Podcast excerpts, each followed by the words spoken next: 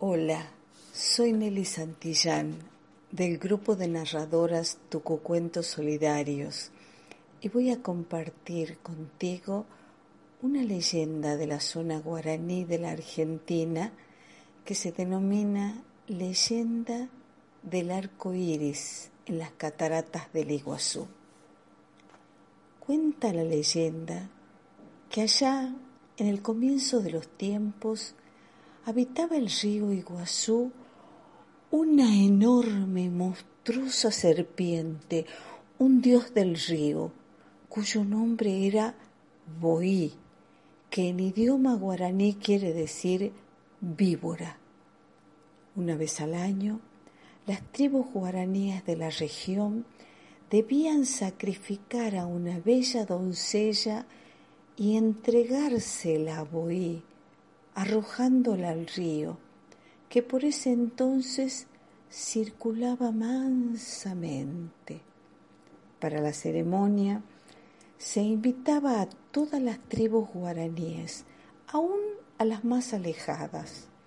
Fue así como llegó al frente de su tribu un joven y fuerte cacique cuyo nombre era Tarobá.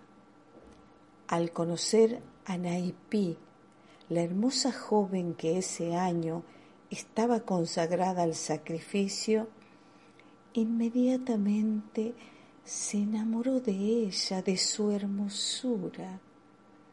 Entonces se rebeló contra los ancianos de la tribu y rogó y rogó que no la sacrificaran. Pero todo fue en vano. No logró convencerlos. Ante la negación de los ancianos y para salvar a su amor de un destino tan cruel, pensó que la única solución era raptarla y llevársela. Así, la noche anterior al sacrificio, cargó a Naipí en su canoa y ambos intentaron escapar por el río. Pero Boí, que se había enterado de todo esto, se puso furioso y su furia fue tal que encorvando su lomo partió el curso del río formando las cataratas y atrapando allí a Tarobá y a Naipí.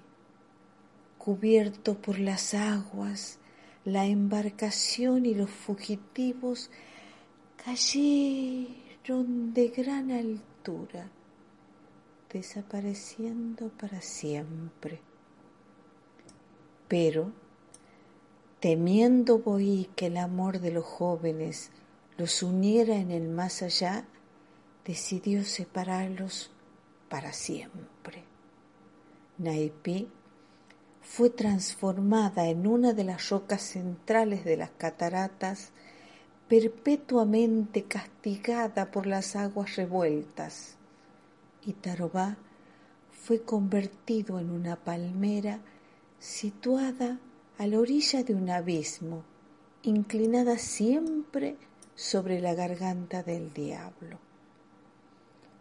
Luego de provocar todo este estrago, pues se sumergió en la profundidad de la garganta del diablo y desde allí vigila a los amantes impidiendo que vuelvan a unirse. Sin embargo, en los días de sol, el arco iris supera el poder de Boí y une nuevamente a Tarobá y Naipí en un hermoso puente de amor y de colores.